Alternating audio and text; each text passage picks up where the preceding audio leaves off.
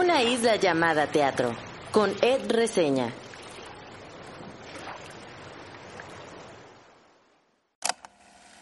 Ese momento en el que la historia del espectador y la historia en escena se encuentran. No siempre sucede, no tiene que suceder, pero cuando eso pasa, hay que prestarle atención. Gracias por entrar en esta isla. Yo soy Ed Quesada o Ed Reseña. En mi isla hay avena, ropa amarilla y por supuesto teatro, mucho teatro. Esa pequeña intro fue un tweet o publicación que hice en X o X o Twitter para los old fashion. Y justo escribí eso saliendo de la última función de la señora Kong, que fue el domingo pasado ahí en el Foro de las Artes en el CENART.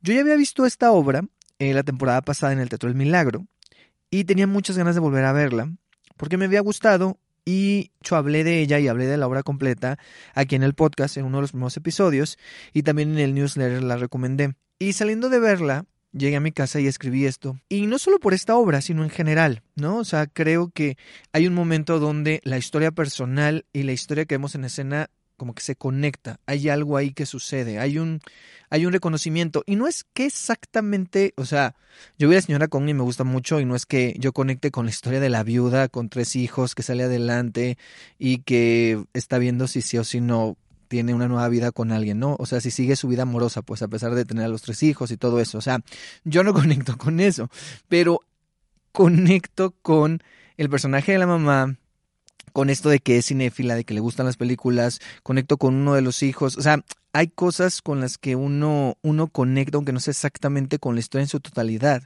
Y también, por ejemplo, en el caso de la señora Kong, yo conecto también con la forma en la que está contado, ¿no? Porque esa historia podría ser, y en momentos lo es, más un melodrama, ¿no? O sea, una historia, un melodrama más del cine mexicano justo de esa época.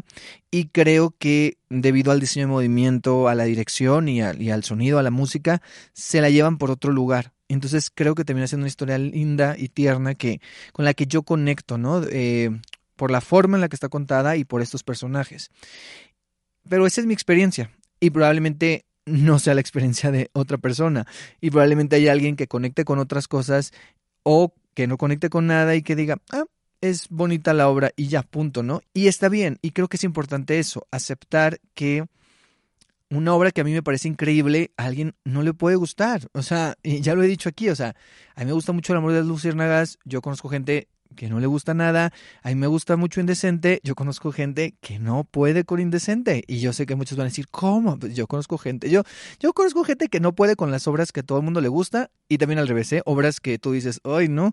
Y sí, tienen fans y tienen gente que les gusta y tienen gente que va. Y es así. Hay muchos factores que tienen que ver si a la gente le gusta algo o no le gusta algo, ¿no? O sea, tienen que ver sí con la experiencia de vida, sí con los temas a los que es sensible y sí con también con la forma en la que se mm, acerca a la ficción.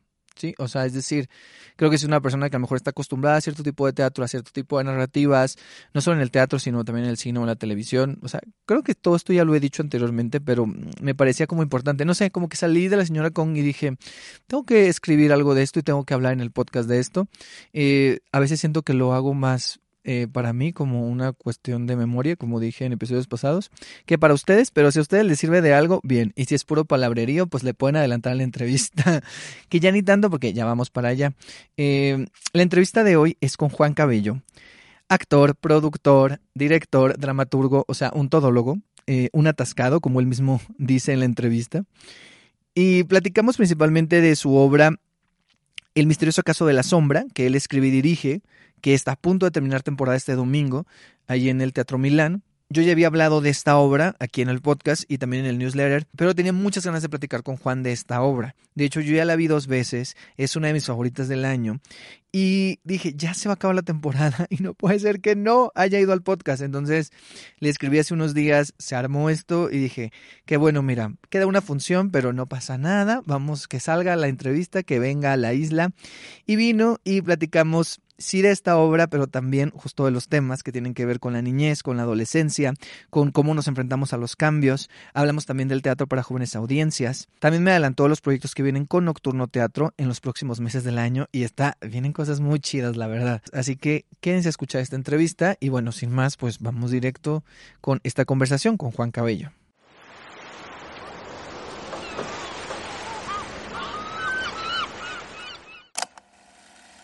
La primera vez que vi un texto escrito por Juan Cabello no fue en el teatro, sino a través de una pantalla. En Recordar, la historia de una hija y un padre separados por algo más que la distancia y que definitivamente me hizo emocionarme, llorar y pensar, ¿quién escribió esto? Un poco después lo vería como actor en esa penúltima escena en el recorrido inmersivo que proponía Elena Teatro Milán 1985. Me acuerdo de Juan en la entrañable e inolvidable Ernest Bottom, donde interpretaba tan solo con su cuerpo y expresiones a ese viejo gruñón que al final nos regala una historia de amistad y de amor por la vida. Recuerdo esa entrevista que tuvimos en un Instagram Live con él, con Geraldine y con Karim hablando de esa obra. Recuerdo adentrarme a los mundos mágicos de El cuerpo de Mercucho y Vine a decir adiós, creados por él y por su equipo. Recientemente recuerdo el misterioso caso de la sombra. Me acuerdo de reír, llorar, pero sobre todo sorprenderme por esa aventura que me llevó de vuelta a mi niñez y adolescencia y que me hizo una vez más probar mi capacidad de asombro y enamorarme otra vez del teatro. Hoy nos visita en esta isla llamada teatro Juan Cabello. Muchas gracias, Ed. Qué bonita introducción, me conmoviste. ¿Sí? Muchas gracias. Yo también me conmovo. Me gustó mucho el misterioso caso de la sombra. Mm. Eh, me gusta tu teatro, lo cuestiono tal vez, tal vez no te he preguntado, pero justo también quiero esta entrevista para eso. Y qué bueno que estés aquí, muchas gracias. No, gracias a ti. Gracias a ti por la invitación. Me, me honra mucho estar aquí y, y, bueno, escucharte. eh, saber que, que has andado por esos caminos, ¿no? Eh, en, en donde hemos coincidido, pues me, me, me emociona, me emociona mucho. Qué, qué lindo. Eh, para empezar, esta pregunta la hago a todos. Sí. Y es, si hubiera una isla, eh, si hubiera una isla con, con tu nombre, o sea, una isla Juan Cabello, si vieras tu vida como una isla, Ujú. ¿qué cosas habría en esa isla? ¿Qué se podría ver? ¿Qué se podría tocar? ¿Qué se podría escuchar? Es una isla que se está transformando todo el tiempo. Es una isla que, que- que cambia de forma, de tamaño, de colores, de, de- de texturas. Eh, es una isla que no, no termino de descubrir y que me tiene muy apasionado por eso, ¿no? Es una isla que me sorprende. Este. mm, Pienso en Borges, ¿no? En, en- este, en, en estas imágenes que tiene de, de, lugares que lo, que lo pueden contener todo en, lugares como muy concretos. Entonces, me, me lleva a esas bibliotecas de, de Borges, eh, tu pregunta. Eh, una isla que está en constante transformación y que tiene la posibilidad de abarcar muchísimas, eh, muchísimos caminos, muchísimas texturas, muchísimas formas, ¿no? Este, recientemente soy padre, entonces es un, una isla que, que se ha transformado por completo, ¿no?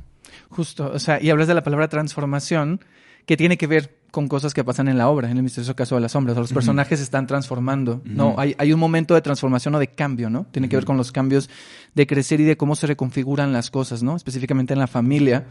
Eh, bueno, incluso una amistad que pasa a ser otra cosa, ¿no? Entonces, es interesante también esto que hablas de la, de la transformación. Ahora, en esta isla, imagina que tú estás solo. Pero por un día tú puedes invitar a alguien a que te visite en esta isla. Puede ser un familiar, un amigo, una amiga, eh, alguien vivo, alguien muerto, un personaje histórico, famoso. ¿A quién invitarías para que pasara un día en tu isla? Eh, definitivamente a Geraldine, que ha sido mi compañera de, de todos estos años. Este, llevamos 10 años juntos como pareja y como socios de Nocturno Teatro. Y, y- bueno, la creatividad con, con ella no, no termina, ¿no? Este, entonces, sí, la invitaría a ella y de pilón a, a Lucian, que es mi, mi bebé. Ay, qué bonito. Tiene poco, ¿no? Tiene como... Tiene seis semanas. Ok. Sí. Yo iba a decir ya meses, pero no. No. Bueno, un mes. Un mes y medio. Ok. O sea, todavía se cuenta en semanas. Sí. Ok. Te quiero proponer una dinámica. Muy bien. eh, al, al respecto un poco del misterioso caso de la sombra, que se llama una imagen en tu mente. Entonces yo te digo una palabra y tú me cuentas un recuerdo que tenga que ver con ese concepto. Las palabras tienen que ver con el misterioso, Ah, ok. pero eh, los recuerdos tienen que ver contigo, con Muy tu bien. persona. Ok. ¿Ok? O sea, con tu persona, con tu vida. A ver qué encontramos ahí. A ver, ¿eh? Es- exactamente. Es una caja de Pandora Eh, eso.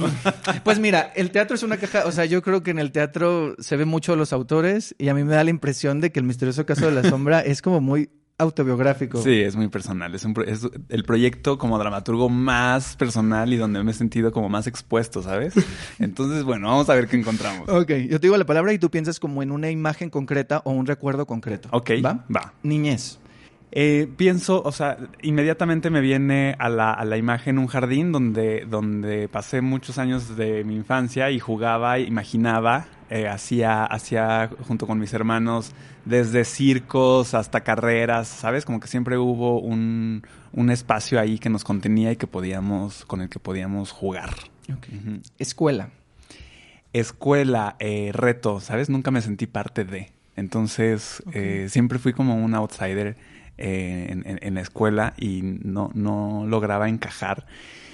Y yo creo que eso le pasa mucho a la gente que se dedica al arte, ¿no? Que de pronto llega a un lugar y dices, ah, claro, somos todos una bola de raros. Entonces me sentí un poco así en la escuela, como decía, ay, esas cosas no me interesan, no me interesa mucho de lo que está sucediendo ahora.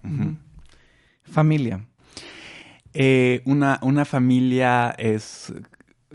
Mira, la imagen que me viene, para serte honesto, es una casa de terror, aunque siento que, que, es, que es una familia que, que, que amo y que me contiene, pero siempre había como un poco lo que pasa en el misterioso caso de la sombra, ¿no? Un, un peligro eh, ahí latente. Ok.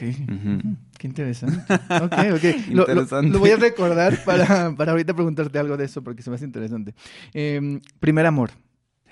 Eh, fui muy enamoradizo desde, desde muy pequeño, entonces mis primeros amores están en el kinder, ¿no? O sea, mi primer amor fue mi maestra de kinder, yo creo que es un, un lugar bastante común, pero me enamoraba muchas veces, ¿no? Este, entonces, sí. Ok. Vacaciones. Vacaciones. Eh, fíjate que las vacaciones, la imagen que me viene es, eh, es un concepto que estoy aprendiendo constantemente con Gerald. O sea, soy workaholic desde hace muchos años, entonces mis vacaciones han tenido que ser como, eh, pues sí, muy dialogadas y muy negociadas ahora que estoy en pareja desde estos últimos años. Y, y Gerald es una mujer que, que me ha dejado ver que es importante descansar, viajar y tal, ¿sabes? Pero por, si por mí fuera, a lo mejor no, no hubiera viajado. O sea, gracias a ella. gracias a ella he viajado, Sí, gracias claro. a ella he descansado, Ah, sí. ok. Está muy bien. Sí, porque a veces uno ocupa como la perspectiva de alguien más, ¿no? Porque Ajá. uno está como tan enfrascado en algo Sí. que luego no, no es tan fácil salir. Y la última es adolescencia. La adolescencia, creo que. A ver qué imagen me viene. Mm, mira la que la disfruté mucho. Eh, justo esta, esta parte de transformación y de descubrir que había muchas posibilidades de habitar eh, el, el- cuerpo, muchas posibilidades de habitar este, la- las relaciones, la manera de, de estar. Lo descubrí en la adolescencia y, y fue, fue un momento donde pude como encontrar mi camino, encontrar mi lugar y sentirme cómodo. Ujú. Ok. Y ahora ya vamos a entrar al misterioso caso de la sombra, que es una obra que ya está a punto de terminar, está Ujú. los domingos a las 12 en el Teatro Milán. Escrita y dirigida por ti, yo la vi un par de veces, pero para la gente que no sabe muy bien de qué va o de qué trata el misterioso caso de la sombra. Es una obra que va, como bien mencionabas al principio, de la transformación. Es una familia que está en constante movimiento. Hay un misterio que está sucediendo en la casa de Mikkel, que es el protagonista, un chico que está transitando a la adolescencia. Y con ayuda de Sherlock Holmes y de su amiga Luciana, pues va a desentrañar, ese misterio, ¿no? Eh, de eso va. Y en el camino, pues nos vamos a encontrar con que los personajes mayores, ¿no? Los papás, la tía, este, pero también Mikkel y su amiga Luciana están, eso, en un cambio. O sea, creo que ahí, en esa, en esa palabra, en ese concepto de transformación, es donde todos conectamos con la obra, ¿no? Porque todos estamos en constante cambio. Y, y bueno, de, de- de eso va, de una reconfiguración al interior y también de, de una reconfiguración este, alrededor de, de los personajes. Sí, y, y digo, la cuentas ahorita como de una manera siendo un poco como más seria, pero es muy divertida y Ajá. es muy... A mí se me hace como muy entrañable, como llena de nostalgia, como Mm. referencias ahí noventeras Sí. interesantes, o sea, Y aparte visualmente, eso que decías ahorita en las palabras como de familia, casa de terror, me gusta que todo está como en este ambiente incluso de suspenso, porque para, para mí que el protagonista todo es grande y todo es sorprendente y eso se transmite en el espacio y la iluminación de Mauricio Asensio, en el diseño sonoro de, de Fernando Cisniega. Entonces como que todo está ahí y es como muy bonito de ver, pero a la vez, aunque no es de terror ni nada, pero sí te mete en ese suspenso y en ese misterio. Hay una cosa así de suspenso. Yo tenía muchas ganas de hacer eh, un cruce entre cómic y teatro. Ok. Entonces, ese fue mi punto de partida como dramaturgo y escribí esta obra que sí tiene como estos rasgos de pronto como muy eh, exaltados, ¿no? Y, cabía perfecto en la imaginación de este adolescente, pues como una sensación, lo que dices, como una sensación más grande de las cosas, ¿no? Exacto, sí. Y eso que dices del cómic, él mismo lo dice al principio, ¿no? O sea, dice, yo quería hacer un cómic para contarles esta historia, pero me dijeron que era mejor una obra de teatro. Entonces les voy a hacer una obra de teatro, ¿no? o sea, él es consciente que está narrando, ¿no? Esta obra de teatro para contar ese momento específico que, pues que sí cambió, ¿no? O sea, o marca un, un cambio en su vida, ¿no? Es importante en un recuerdo. Algo que me gusta, eh, justo y estaba analizando, que las historias que tú escribes o, y que diriges, la mayoría hablan de relaciones humanas o todas hablan de amistad, de relaciones padre-hijo, padre-hija, o sea, como que siempre van envueltas en, eso. Y aquí específicamente, eh, que trata de esto, pero también trata de la relación un poco también, hay un momento... Eh, padre-hijo fuerte, en general en toda la obra, pero como al final también en, en esa conclusión. Y, o sea, que ahorita dijiste que era como tu obra más personal. ¿Qué inspiró para que tú hicieras esta obra? Mi historia personal, o sea, sí es una obra eh, que está... Es una obra que escribí para honrar a mi niño interior y, y para honrar este tránsito a la adolescencia, ¿no? La escribí en el 2020, encerrado en la pandemia, entonces estábamos ahí metidos como en esa introspección y aproveché ese momento para escribir una obra que fuera tan, eh, tan íntima, ¿no? Con esos temas que se tocan, como divertida. O sea, tenía muchas ganas de jugar. Entonces, eh, pues eso, o sea, hay, hay momentos en la obra que ocurrieron en mi vida, ¿sabes? Y que, mm. que, los veo ahí y digo, bueno, pues de algo sirvieron.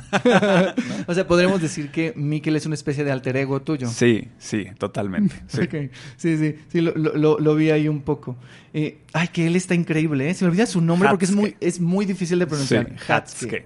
No es tan difícil ya que lo dices así, pero lo lees y dices Es poco común. Sí, y es, es me, gusta mucho su actuación. está increíble. Está increíble a trabajar con, bueno, con todos. ¿eh? Fíjate que es una compañía que, que, he gozado muchísimo. En Nocturno Teatro siempre nos eh, enfocamos en crear equipos que sean este, luminosos, gozosos y, que, además de talentosos y demás. Y esta vez se ha creado de verdad una familia muy bella para el proyecto. Eh, hablabas tanto como te pregunté por la isla y más adelante al, hablar de, del misterioso, em, de la transformación, ¿no? De los cambios. Los personajes en la historia tienen cambios. Tú como persona y como creador, cómo te enfrentas a los cambios. Ahorita hablaste específicamente de que tienes seis semanas de ser padre. Y me voy a, si me permites, me voy a quedar ahí. O sea, ¿cómo crees que eso está cambiando no solo tu dinámica familiar eh, con Geraldine, sino también em, tu, parte como creador, tu parte profesional? Mm. Pues creo que apenas logro vislumbrar todos los cambios que conlleva la llegada de, un nuevo ser, ¿no? Em, pero respondiendo a tu pregunta de cómo me enfrento a, los cambios, pues siento que hay diferentes tipos de sucesos que te confrontan o, que te emocionan, ¿no? O sea, el cambio de pronto le tenemos miedo porque tiene que ver con, romper con lo anterior, ¿no? Y y cuando es un cambio esperado, buscado, planeado y demás, bueno, pues puede haber emoción, aunque haya una parte de duelo de dejar un, un yo eh, antiguo, ¿no? Pero cuando son cambios abruptos, cuando son cambios bruscos, pues entonces el trabajo al interior es más, más demandante, más grande, ¿no? Trato de enfrentarme a ellos pues con el mayor optimismo y con la sensación de que todo va a estar bien, siempre, claro. Eh, la llegada de, de Lucian, como esa segunda parte de tu pregunta, ha sido pues muy emocionante. Me, ha dejado ver una parte muy rica de la experiencia humana y de cómo funciona la naturaleza y me estoy colocando como un observador y proveedor, mm. ¿no? De una, de una nueva persona. Este, hasta ahorita no logro ver hacia dónde. Sé que se está modificando todo mi ser, ¿sabes? Creativamente y demás, pero no sé hacia dónde.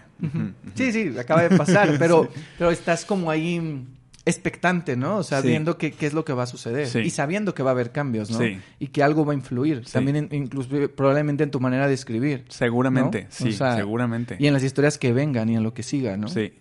Por lo pronto, fíjate que como productor sí eh, tengo claridad en que en el teatro es muy curioso porque nos ha pasado, ahora que Gerald estuvo embarazada y que tenemos el bebé, que, que cae ante los ojos de algunos creadores y productores como, ah, bueno, está embarazada, va a tener un hijo, entonces no la vamos a llamar para trabajar, ¿sabes? Mm. Y eso me parece muy delicado y muy fuerte en un Mm. gremio como que se supone somos seres conscientes, sensibles y demás. Mm. Entonces, como productor, eh, también como persona, pero como productor me siento comprometido ahora como a, a observar a, a las madres y padres este, que, que están atravesando por un proceso y a buscar maneras de incluir sus necesidades en los proyectos que genere. Sí, en lugar de decir no los llamamos y lo- ya. ajá, no, los llamamos, tenemos, o sea, está o muy sea, difícil. sino crear Ajá, espacios donde ellos también puedan estar. ¿no? Sí. O sea, no es como que, ay, ya eres, ya eres mamá, ya, Sí. ya, ya te bloqueamos por no sé cuántos años, ¿no? O no sé cuántos meses. Sí, ahora vamos a ensayar unas cosas con Gerald como directora. Y, y le decía, bueno, pues Lucián manda, o sea, cuando necesite este lactar, pues hacemos una pausa y vamos al ritmo del bebé. Fin, no pasa nada. Sí, y si sí. llora, hacemos otra pausa. Y si, o sea, y se va a poder ensayar. Fin. Claro. ¿Sabes? ¿Cómo, cómo incluir en nuestro medio estas este, situaciones de vida? Sí, sí, sí, to- to- totalmente. Y me gusta que lo veas también desde tu visión de productor, porque yo pensaba y decía, claro, es que Juan es productor, eh, o sea, dramaturgo, director y actor. Un atascado. O sea, sí, o sea, entonces, fue con todo.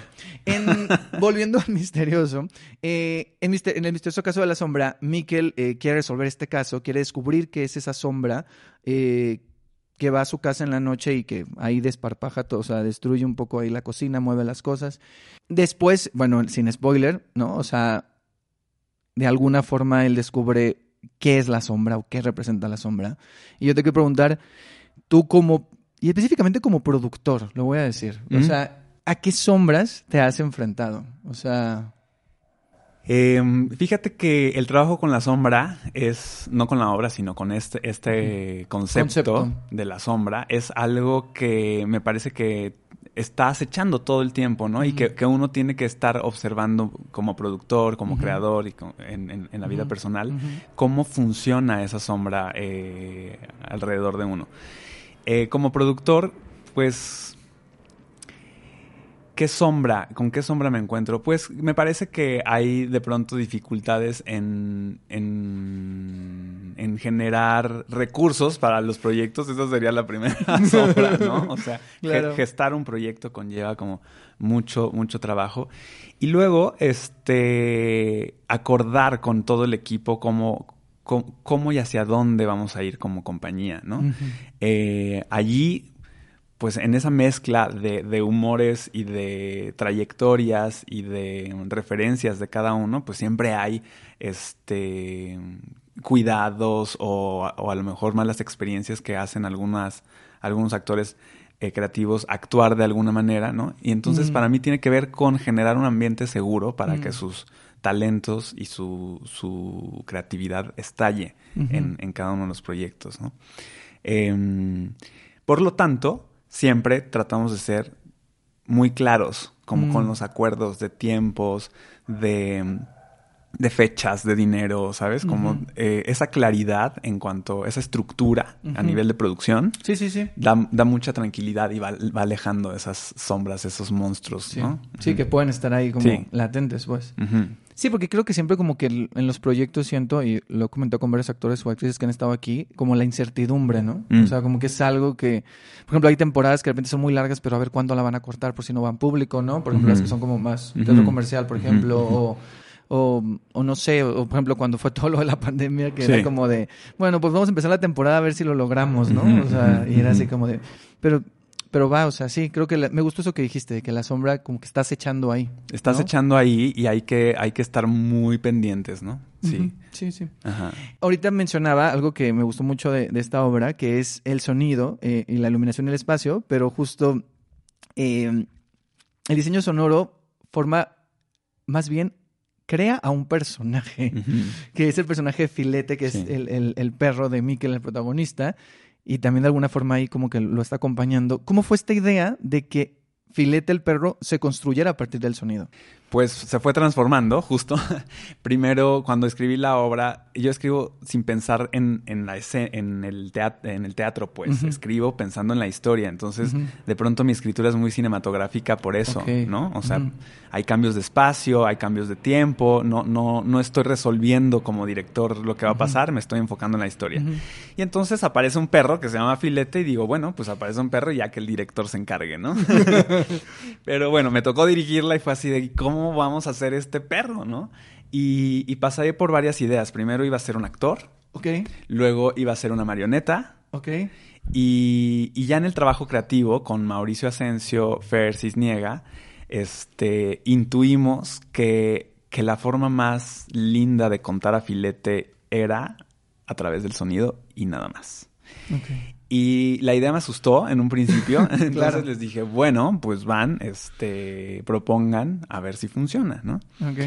Y bueno, lo que hizo eh, Fer Cisniega fue eh, diseñar todo un, pues toda una estructura atrás del escenario donde hay varias bocinas y puedes sentir, ¿no? Que Filet está en un lado o en el otro, que está pasean- paseando y tal. Y para construir la voz de, de Filete eh, nos ayudó Fernando Canek. Ajá. Eh, Canek es, es la voz de Filete. que también está en escena. que también está en escena a Sherlock int- y al interpretando al papá, a Sherlock Y y al- y señor al Volker señor, y a Filete, ¿no? Es verdad, wow. Entonces fue un proceso muy rico, nos divertimos muchísimo descubriendo a Filete, cómo ladraba, cuando decía no, cuando decía que sí, eh, los gestos, ¿sabes? Estuvo bien, bien entretenido. Sí, muy rico. Y es muy divertido. No, y también creo que es un reto, sí, para ustedes diseñarlo, pero también para el elenco, ¿no? O sea, también creo que ellos terminan de construirlo Sí, un poco, ¿no? Exacto, sí, también la relación, ¿no? Tiene que aparecer Filete y relacionarse eh, físicamente con los actores. Exactamente. Y sí hubo eh, todo un proceso de incorporarlo y de saber dónde estaba y cómo es, ponernos de acuerdo en su mirada, en su tamaño, en su raza. ¿sabes? Como todos esos deta- detalles. Sí, sí. En el programa de mano, que tienes un texto ahí, hablas un poco eh, de que el teatro para niñas, niños y jóvenes no debería como censurar temas. Aquí de alguna forma hablas, eh, pues sí se habla un poco de, de- de temas fuertes, o sea, de una manera divertida, pero sí de cómo se reconfiguran las familias por ciertas situaciones. Yo estoy tratando de no spoiler, ¿no? Sí. Pero, pero a lo que me refiero es... eh, ¿Cómo ves eso? O sea, tú lo dices ahí, y, pero tú crees que el teatro actualmente, el teatro para niñas, para ese público, para niñas, niños y jóvenes, o sea, ¿crees que está tratando temas como más fuertes y que a mí me pasa a veces de... Yo, yo mismo respondo porque yo siento que sí, Mm. y siento que a veces los papás se asustan más que los niños, que- sí. ¿sabes? Pero no sé tú cómo lo veas. Pues mira, hicimos Ernest y Bottom hace unos años que toca un tema como la amistad, pero también la muerte y la respuesta fue increíble. A mí me sorprendió el nivel de respuesta tanto de niños como de grandes. Y allí entendí que, claro, o sea, a la obra infantil, a la obra que está dirigida a jóvenes audiencias, eh, finalmente también van los adultos, ¿no? Entonces es una, es una experiencia como familiar, colectiva, ¿no? Es una obra donde solo van las infancias. Este, yo soy gran admirador de Susan Lebeau y ella eh, es una dramaturga canadiense. eh, toca temas muy complejos, toma temas difíciles en, en sus obras y pues eso es posible, ¿no? Eh, de pronto subestimar la inteligencia de los niños Mm. eh, me, me- causa como molestia y digo, Mm. no, o sea, creo que, creo que podemos hablar de muchos temas y se está haciendo, Ujú. ¿no?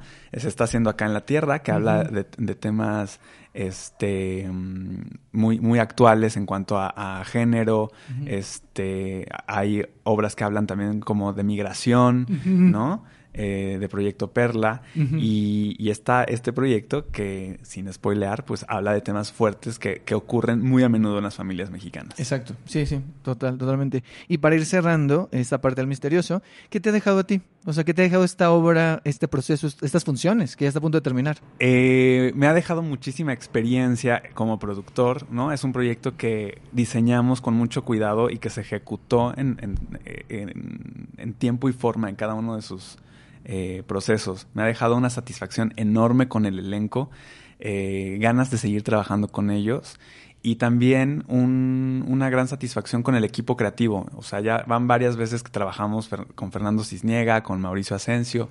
Acabamos de trabajar eh, por primera vez con este proyecto con Lisette Barrios y ha sido un gran encuentro, ¿sabes? Entonces, me deja con la certeza de que se pueden hacer proyectos cuidadosos, con amor y eh, con la más alta calidad. Muy bien, pues ahí está el misterioso caso de la sombra. Para cuando salga este podcast, solo le va a quedar una función, pero vayan, vayan, vayan para que la puedan ver. Y el domingo a las eh, 12. 12. en el Teatro Milán. Y ahora te quiero hacer una, una pequeña dinámica. Eh, bueno, no es dinámica, estas son más bien preguntas eh, rápidas o de respuesta rápida acerca del teatro. ¿Ok? ¿va? ¿Va? Primera obra de teatro que recuerdas haber visto. Eh, vi El fantasma del Hotel Alsace en el en Teatro UNAM, Oñaque. Hace, o sea, no tiene mucho, ¿eh? Tiene, tendrá 20 años. Esa, seguramente no fueron las primeras, pero las recuerdo con mucha claridad. Mm, Ujú, ok, En Teatro UNAM. muy bien. Obra de teatro que más, como espectador, que Sí. más veces has visto o que es, o que es tu favorita. Una obra favorita. Mm, bueno, el eh, Sueño de una noche de verano es una de mis obras favoritas, como que me conecta con una magia y una sensación como de, de- de infancia muy, muy rica y con ese teatro de Shakespeare. La he visto muchas veces en diferentes países Mm. y en, di- en muy diferentes versiones y, y esa, fíjate. Hace poco estuvo, entrevisté a Alberto Lomnitz y él dijo que también su obra favorita era Mm. Sueño de una noche de verano. Sí, sí. Qué curioso. Sí. Aunque no creo que sea la mejor obra de Shakespeare, fíjate, es curioso, pero Ajá. le tengo un cariño ahí, este, secreto, ¿no? Ok. ¿Cuándo supiste que te querías dedicar a esto? Siempre, desde niño, eh, desde niño quería, quería dedicarme a la ficción. Eh, no pensé para nada que me iba a dedicar a la producción, dirección y dramaturgia, como que mi tirada siempre fue la actuación, pero una vez que entré al teatro y vi que había todas esas posibilidades, quise explorar y me fui quedando con algunas, ¿no? Ok. Ajá. ¿Cómo fue tu, tu formación? ¿O cómo? Estudié, bueno, en México estudié en Casa Azul, luego eh, estuve trabajando como asistente de producción en varias compañías que me for- formaron como productor y hice desde, desde obras de teatro y danza muy íntimas hasta espectáculos masivos como desfiles y demás, como productor ópera y demás. Ok. Y estudié también Shakespeare en Oxford eh, hace 10 años. Este, nos dieron una beca para estudiar allá eh, un- unos meses. Y, y esa, esa experiencia sí me, me- también me transformó la manera en la que vemos Gerald y yo el teatro. Ok, muy bien. Algo que hayas ah, aprendido en la escuela, en cualquiera de las formaciones que hayas tenido, que es que tienes muy presente y que sientes que actualmente te sigue sirviendo.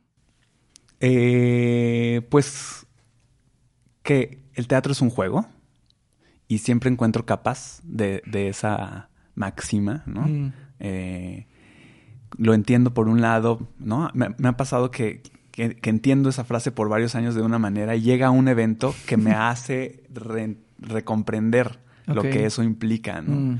Este, las capas sutiles del juego. Eh, como productor o como actor, como voy entendiendo varias capas de, de esa frase y, y me gusta regresar a ella, ¿no? Eh, también que el ego más importante de todos los que estamos convocados siempre será el del proyecto, ¿no? Ok, Ajá. ok. Eso está muy bien. Sí, es, es bueno recordarlo de vez en cuando.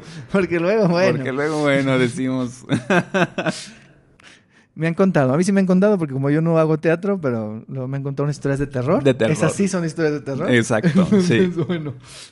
Eh, ¿Cómo llevas la crítica negativa o comentarios negativos acerca de tu trabajo o de las obras en las que has participado, has producido o has escrito? Eh, fíjate que bastante bien, o sea, mm, siento que es totalmente válido, los escucho, eh, hay, hay algunas que trato de olvidar y otras que analizo desde diferentes perspectivas. Pero siento que uno debe estar dispuesto tanto a recibir flores como jitomatazos. Mm, Entonces los acepto con ambos, como con, con la misma calma, sin, sin Mm. comprármelos demasiado, tanto los elogios como las críticas. Al final de cuentas es un trabajo muy personal, ¿no? Eh, para mí, pues. Sí, sí. ¿Qué, qué, qué opinión tienes de, mm, de la crítica que se hace en México? No sé si la lees, o sea, depende de tus obras o de otras, o sea... Eh, bueno, me parece que, que está mm, eh, sucediendo que, que, no sé, tengo la sensación de que, de que se está profesionalizando, de que hay Mm. voces nuevas, ¿no? De que hay voces que, o que llevan trabajando ya algunos años y que se están construyendo como una, una figura, una postura muy clara y se están volviendo referencia. Eh, siento que nos faltan, nos faltan más voces y que eso este, enriquecería mucho el trabajo que hacemos. Pero en general siento que es, es muy bonito, al menos en mi experiencia, saber que tanto la crítica como los creadores estamos trabajando para que los espectadores vengan al teatro. Mm. Siento eso, como que tenemos cl- eh, claridad de, de que ese es el objetivo, ¿no? Sí, sí, sí. Ujú. Ok. Tenía rato sin hacer esta pregunta, pero te la quiero hacer a ti como dramaturgo también. Eh, digo, normalmente no hay una respuesta porque es una pregunta un poco polémica, pero bueno. ¿Qué opinas tú acerca de separar a la obra del autor? Sí, no, Ya. a veces. Uy, sí, es polémica. Este, yo creo que, pues mira, estamos en un momento en el que no podemos separar eh, a veces las cosas, ¿no? Como que creo que vale la pena abrir los ojos a- al contexto completo y a veces, sí, lo que está sucediendo en la vida de un autor, pues aunque la obra vaya por otro camino, sí es importante tomarlo en cuenta. Igual que con los creadores, ¿no? Mm. O sea, la obra de un director de escena me puede parecer muy brillante, pero si su vida personal eh, no es ética, no, no, Mm. no es cuidadosa, entonces su trato con, ¿no? con el elenco al interior, o sea, si el resultado es bueno, pero el proceso fue, fue, fue terrible, ¿no? Entonces creo que nos toca tomarlo en cuenta. Un sueño cumplido en el teatro. Un sueño cumplido en el teatro, ¿qué será?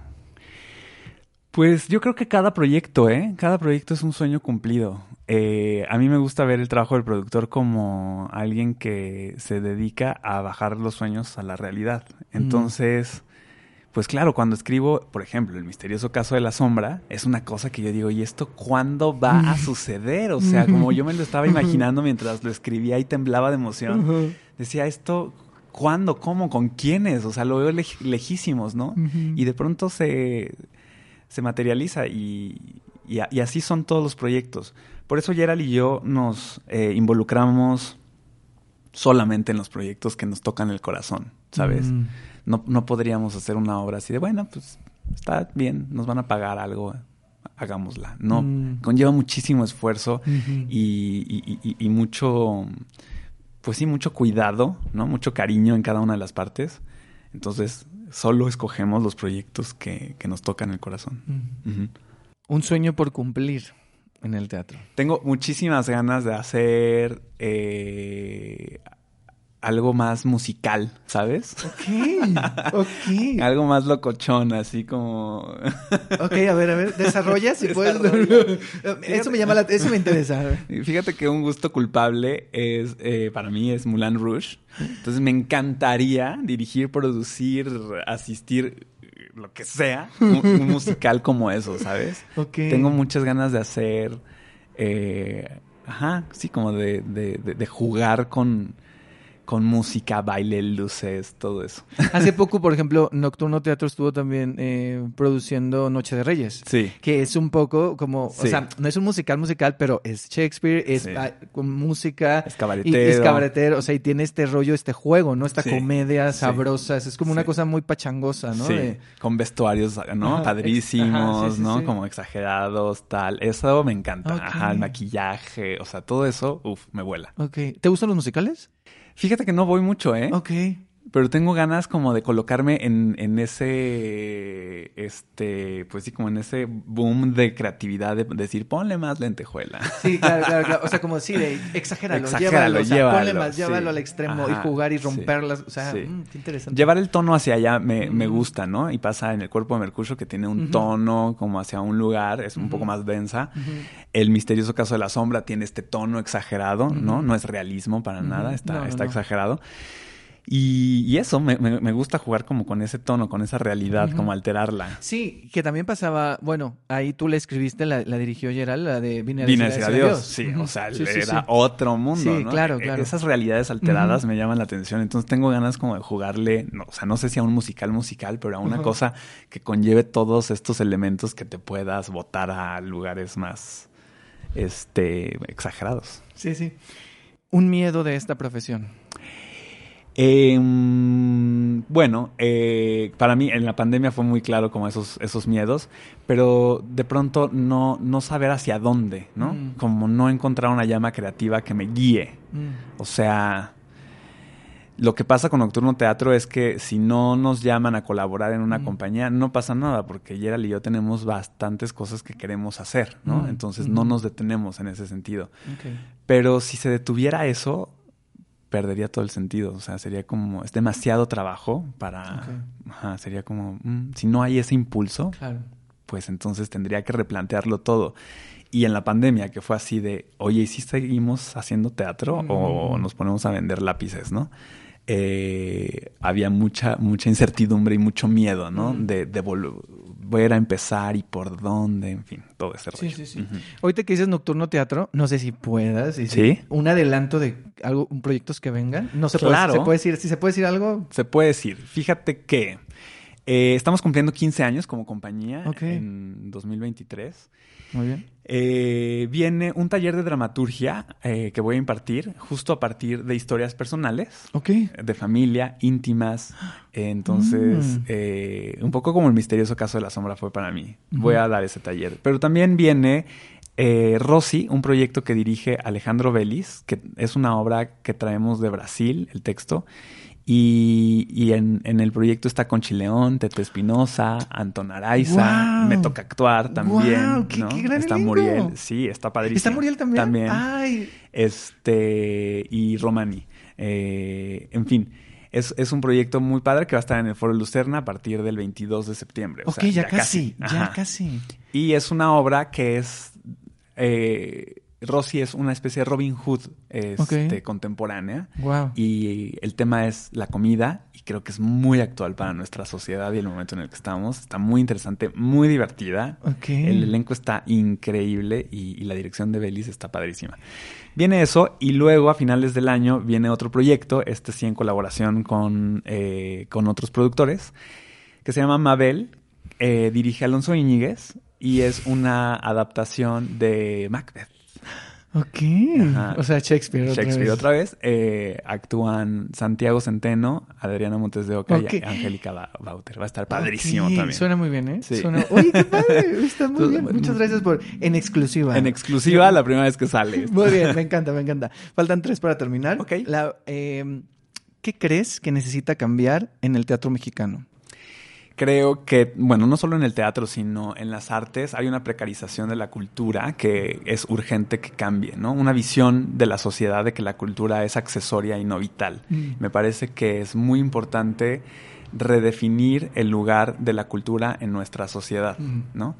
Y, y esto implica varias esferas, desde, desde la, la sociedad y su- sus usos, sus consumos, tanto como las políticas culturales. Eh, en fin, es un esfuerzo eh, que conlleva muchas eh, aristas de, de- cómo estamos conformados. Pero yo diría que eso, hay una precarización de la cultura, hay una idea de que si un eh, productor o proyecto ya tiene como cierta trayectoria, ¿no? O ciertos este, beneficios, Mm. entonces pues ya, ya está listo, hay que darle a, Mm. ¿no? Y yo creo que es una manera incorrecta de pensar, o sea, habría que, que buscar nuevos lugares, nuevas formas de impulsar, de estimular a la creación. Y eso, Ok. o sea, podría hablar muchísimo. sí, del hay tema, demasiadas cosas, Muchas pero- cosas, pero, pero eh, creo que el punto nodal es ese. Ok. para mí. Ahora, volviendo a esta idea de la isla, imagina, eh, ubicas estas botellas como donde guardas un mensaje y las tiras al mar. Entonces Sí. alguien las va a ver. Entonces, imagina que vas a guardar un mensaje para el teatro dentro de 50 años o para las personas que hacen teatro dentro de 50 años. ¿Qué mensaje les pondrías ahí en la botella? Híjole, qué difícil. ¿Tú, qué- ¿Tú tienes tus mensajes también? Sí, yo, yo sí, bueno, la verdad es que yo me voy a copiar porque como ya llevo veintitantas pre- veces preguntando esto, ya me sé los mensajes de los demás. Ah, Entonces, mm, ya me lo sé, no te los voy- si quieres te los digo ahorita después de que digas Sí. la tuya. Este, sí, yo creo, hay unos, por ejemplo, que luego dicen preguntas. Mm. O sea, que dicen, no, no le dieron un mensaje, le preguntaría algo, ¿no? Entonces, este, sí, yo, alguien, creo que alguien lo dijo y yo pensaría mucho en especificando a la gente como de no perder la capacidad de asombro, ¿no? O sea, como decirles, no pierdan la capacidad de asombro. Pero, y hay unos que les cuestionan cosas y así. Mm. Entonces, lo que sea, puede ser. De hecho, hay unos que se inventan así una letanía y digo yo, pero si era un mensajito. Era un mensajito. Y hay unos que dicen así como una palabra o cosas así. Entonces, Mm. que como que. Eh, para mí, bueno, pondría algunas eh, ideas como gozo, ritual y, eh, y no perder de vista al otro. O sea, siento que el teatro tiene esos elementos para mí, ¿no? El gozo, el ritual y el otro, el otro siempre como más importante que yo. Ah. Muy interesante. Ok, muy bien. Ahorita me acordé que justo Alonso Íñiguez, cuando estuvo, cuando lo entrevisté también, él dio dos mensajes. Y era una frase eh, de Chekhov y una frase de Mariela del Barrio. O sea, muy Alonso. Y entonces fue muy divertido. Pero sí, también ha, ha habido frases. Ha- O sea, hacen quotes de. También las mandan en la botella. Y la última pregunta para terminar es que me hagas una pregunta a mí. Ok. Que tú me preguntes algo de teatro, de lo que quieras. A ver, Ed. Diango, ya me metí en problemas. Vamos a hablar en Siempre me meto serio. en problemas yo. Pero date, date, date. ¿Qué, qué, qué es lo que te conmueve, te sigue conmoviendo de, de, de ser espectadora, ¿no? Ahora que has visto muchísimo teatro, pero ¿qué es lo que te sigue impulsando a ir, sentarte, disponerte No A- me lo habían hecho así. a ver una obra de teatro? Es interesante tu pregunta en un momento donde ahorita me estoy cuestionando. Mm, Ay, creo que esto no lo he dicho aquí, bueno, ni modo. Eh, de si quiero seguir haciendo esto. mm, O sea, de si quiero. A ver, ver teatro sí, definitivamente. Pero como que si quiero seguir yendo tanto, o si quiero mm, seguir haciendo este podcast, si quiero seguir haciendo reseña, o sea, si quiero seguir haciendo eso. Y cuando pasa eso, pienso mucho en el yo espectador. O sea, me olvido del, Mm. de todo esto y pienso en el yo espectador. Y lo que a mí me sigue conmoviendo, ahorita que dices eso, es un poco como la creatividad y la imaginación para expresar algo que parte de, de la vida, o sea, que, como ver la vida ahí de otra forma. Tomo lo que dijiste, ver una realidad alterada. Mm, O sea, me emociona como poder apreciar la vida desde otro lugar. Y el ver que alguien lo pensó de esa manera y maravillarme de cómo lo pensó. Y a veces conectar con eso y a veces no. Pero eso me sigue emocionando mucho. O sea, cómo, cómo la mente humana se cree esas cosas y dices, ¿de dónde se sacaron esto? O sea, eso me sigue sorprendiendo mucho. Y el conmoverme con eso, o sea, algo que me sorprenda y que me... Claro, yo trato de no estar, por eso digo lo de, trato de entrenar mi capacidad de asombro. O sea, no ir como de, ah, claro, ahora escribo y hago entre... Entonces vamos a, uy, no, tu iluminación está... ¿Sabes? O sea, como ir calificando. Sino yo cuando voy a ver teatro, trato de despojarme de todo eso y voy yo como espectador. Ya después pienso en las cosas que voy, si voy a escribir algo, voy a dar una reseña, si voy a hacer una entrevista. Pero yo trato de pensar en el yo espectador y me maravillo de eso, o sea, de cómo transforman las cosas, transforman, o sea, ¿sabes? De esa realidad alterada. Por eso ese tipo de historias me gustan mucho. O sea, por eso el misterioso me gustó. Por eso justo cuando vi vine a decir adiós, como que me reconectó con un tipo de teatro que yo hace mucho no veía Mm. que era como un teatro como muy de, sí, seamos, eh, seamos emocionales, seamos incluso cursis, seamos mágicos, reventemos las cosas, que esto sea una fiesta, que esto sea de la vida y de, cuestionémonos a dónde vamos, ¿sabes? O sea, juguemos con la realidad y la fantasía. Entonces, eso, eso me, me gustó mucho. Eh, me llama mucho la atención tu, tu respuesta porque siento que es inherente de nuestra actividad independientemente de en qué trinchera estemos, cuestionarnos si vale la pena continuar o no. Es algo que donde el teatro nos pone constantemente, ¿no? Y, y bueno, habrá veces en las que volvamos y habrá tal vez alguna en la que nos demos un tiempo y creo que es válido, ¿no? No, no, no habla de un fracaso, al menos para mí, eh, sino como de, de, una evolución constante. Y bueno, el teatro es un maestro en ese sentido, ¿no? Te pone en crisis, el teatro es crisis, te pone en crisis para, pues para irte descubriendo en diferentes niveles de conciencia. Muchas Totalmente. No, muchas gracias a ti. Terminamos.